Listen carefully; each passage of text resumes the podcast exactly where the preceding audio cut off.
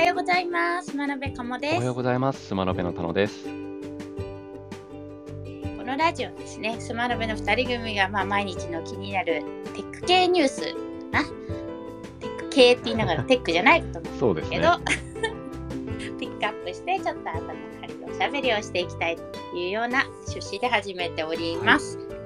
い、大体15分ぐらい話していきたいと思いよますろしくお。願いします。お願いします。いや、今日はいい天気ですね。そうですね。ただまあ、だいぶ天気は良くても寒くはなりましたね。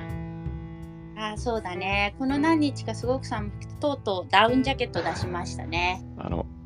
うちではエアコンが稼働を始めました。あ、そうですか。エダコンね、乾燥するんでね、一緒に加湿器も始めていただきたいと思います。そうあ、今日リアルタイムでお誘いしたリスナーさん来てくれた。ありがとうございます。ます。はい朝のね、あの起き抜けの会話に参加していただければっております。ねいやーあの私たち世代で言うとあれですかね最近だと映画のね「スラムダンクが映画化されて、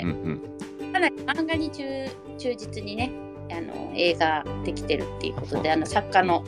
井上秀樹さんはすごいあのネット入れてやっとやっとオファーに応じたみたいなそんな話があるらしいんですけど、うんかなり刺さるらしくてですねぜひ見に行きたいとうんいいですね。ちょっと見に行きたいですね。なんかその「スラムダンクのそのえっ、と特典？ああ、そうですねえ。あの、特典でもらえるポスターですかですね見たりちょっとねテック系の仕込みがあったらしいんでね、それを一つまあ紹介していきたいと思います。シェアするんで、ですね。あの、ツイッター上でシェアしてますので、よかったら見ながらお話聞いていただければと思います。はい。ですね。と映画特典のカードがつくとですね、コースターと思ったら、まあ、AR がついてかわいいみたいなところで、まあ、あのシェアされてるのがありますね。これあのコースターの裏に QR コードがあって、その QR コードをもとに、えースマホでアクセスすると、この AR が見えるサイトにつながるみたいですね。でアプリがいらなくうんて、ブラウザ上で AR, AR コンテンツを楽しめるというものになっているとので、まあ、気軽に楽しめる AR っていう意味ではすごくいいんじゃないかなと思いました。そうだよね、PR 系で言うともうやっぱり WebAR 一択みたいな感じにだいぶなってるよね。やっぱ当たりアプリを落として見てみたいなのはなかなかこうハードルが高いっていうのがあるんで、こうワンショットで楽しむん AR はね、こういうウェブ系が多くて。これって、あの、あれかな？エースウォール使ってそうですね、エースウォール使ってますね。あのまあ、ブラウザ AR で最近やっぱりこういうプロモーション系だとエースウォールっていうライブラリー、ライブラリー？サービスを使っているところがだいぶ増えてきてまして、このスラスラムダンクもエースウォールを使ってますね。で、最近だと他にあの、すずめの戸締まりって映画あったじゃないですか。うんあれと Mac のコラボでやった AR コンテンツもエースウォールが採用されてましたね。どじゃあそのつながりでエースウォール関連記事も1個あげておきますね。エースウォール、えっとですね、エースウォールってもともとその WebAR のライブラリーで壁を認識してみたいなのがアプリじゃなくてもできるよってかなりあの1個抜きん出てた存在なんですけど、あのナイアンティックが、ポケモン GO とかやってるナイアンティックがですね、あの合併したというか、買収したというか、なんでナイアンティックのカンパニーになったんですよね。なのでですね、いろいろ AR, 感 AR 系の演出とかですね、ゲームとか、ブラウザベースでもどんどん進化してるみたいな感じで結構注目しているところですね。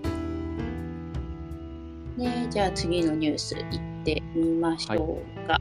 えー順番でいくと、どれにしましょう。なあ、じゃあ今度は音楽関係の話。ねえっと、音楽向けのリアルタイム AR システム、インストラ。インストラライブ配信での AR 演出が可能に、うんライブ、音楽ライブの話ね。そうですね。ねこれは、まあ、いわゆるあの骨格を見て、まあ、演出を加えるっていうものなんですけど、まあ、それだけだとよくあるやつなんですけど、僕はちょっと気になったのは、あの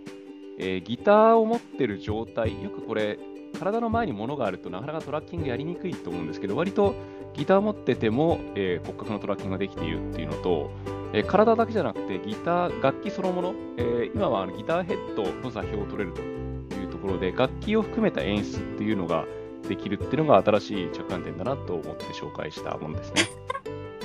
これあれかロッカーとかがこうギターをゴリーンって回したりしたらそれに合わせて演出ができる多分そんな感じなんじゃないですかね。だからあのやっぱ演出用っていうのが大きいですよね。音楽演奏の演出っていう要素が大きいのかなと思いました。うんうん、VJ とかも一緒に使えたりする、うん、確かにあの人間のあの体の学習データっていうのはたくさんあるけどギターを持っているものみたいなのは少ないかもしれないでこういうなんかスペシフィックなその映像から学習させたモデルっていうのは面白いですね。すね今はまだギターだけみたいな。日本舞踊だとさ、うん、あの点数とかなんかそういう絶対ってるものとかでちょっと人間の手とは違うものみたいなのがこうちゃんとトラックできるとかね。面白いですね。これはすごい面白い。これ対応できる楽器が増えていったらどんどん面白い演出も増えていくんじゃないかなと思いますね。確かに。結構ね、あのバンドとかだとキーボードはこういう特殊な動きをするみたいな手動かせないから頭をそうですね。いろんな演出があるから。ドラムとかもできると面白そうですよね。ああ、確かに確かに。すごい派手な演出ができそうで。スティック回したらなんか炎出る、ね、そうですね。スティックの検出はすごい難しそうですけどね。そうだね。だいぶあの近くで。でもほら、ワールドカップみたいにさ、フォークアイ使ってこうボールをトラッキングできるみたいな。まあ、スティックの中にもいろいろ埋め込んじゃうとか、LED が仕込んであって、ね、トラッキングしやすいスティックとかは、まあ、もしかしたら出るかもしれないですね。確かにチップ入れちゃえばね、うん、あの回転数とか取れるから映像で追いつけなくても、かもしれないので、ちょっと夢が広がりますね。すね面白い。じゃあもう一個いってみようかな。はい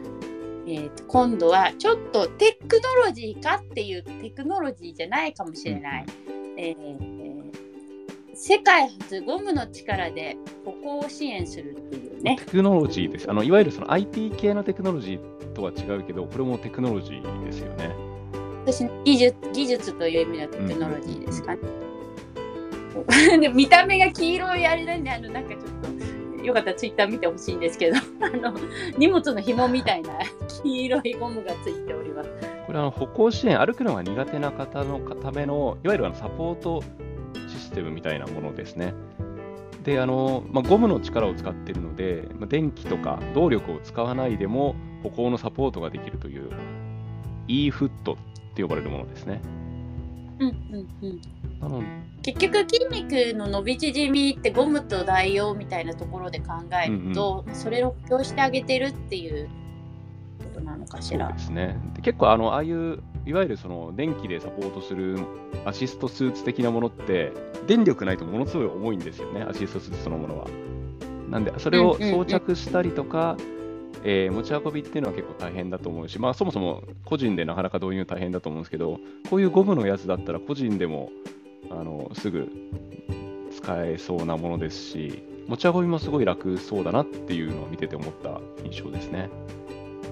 そうだね。確かにあの荷物を持ったりしゃがんだり立ったりの補強するっていうあの働く人用のスーツみたいなのがあるけど、うん、こう長い距離歩かなきゃとか、うん、そういうのとかまあ足の不自由な人のトレーニングリハビリトレーニングかな、うんとかそういうのであのやるのは初なのかもしれないですね。すねあくまでこれはあの歩行支援という方向でのこのアシストなわけですもんね。あんまりそういう意味ではあの歩行支援のアシストスーツっていうのはなかったのかなとは思いましたね。そうだね。これはすごいなと。うん、思い、うん。またちょっと毛色を変えて、今日はもうなんかいろんな毛色で、はいやっていきたいなと思うんですけどこの前のラジオであれですよねゼンリー位置情報を共有する、あのティーンエイジャーがみんな共有してるよみたいなあのそんな感じのゼンリー代表的なサービスのゼンリーがなんかサービス終了しちゃうよみたいな。でスナップチャットに、えー、統合されるからスナップチャット使えてね使ってねみたいなのですよね。うんありましたね。で、まあ、それ関連ニュースで1個ね。これもすごいなと。ああの、NowNow という、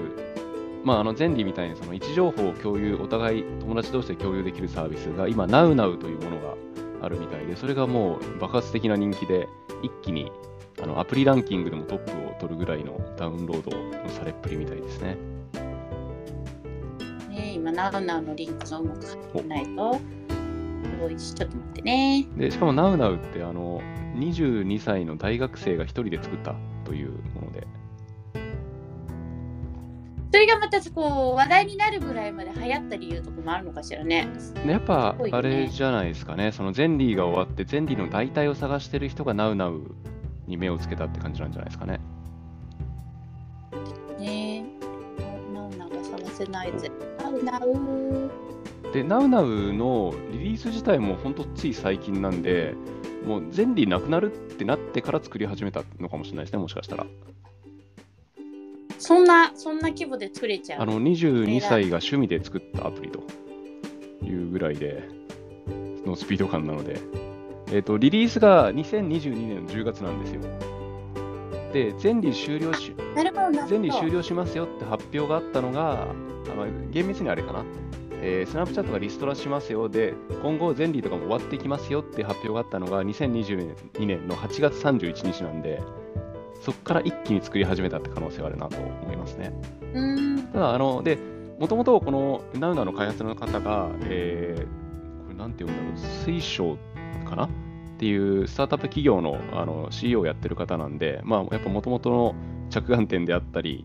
あの技術力もすごい持ってるのかなと。で、うん。えーうん代わりのものを一気に作ったのかなっていうのは思いました。そうですね。なんか早稲田大の創造理工学部の片岡さんって書いてなんか開開発したって書いてるんですけど、もうあの学生用のアプリとか、あの NFT とかあのぼっち飯のマッチングアプリとか結構もうそういうはだ流行りのトレンドにあるものをどんどん作っていっているスタートアップ学生スタートアップみたいな感じで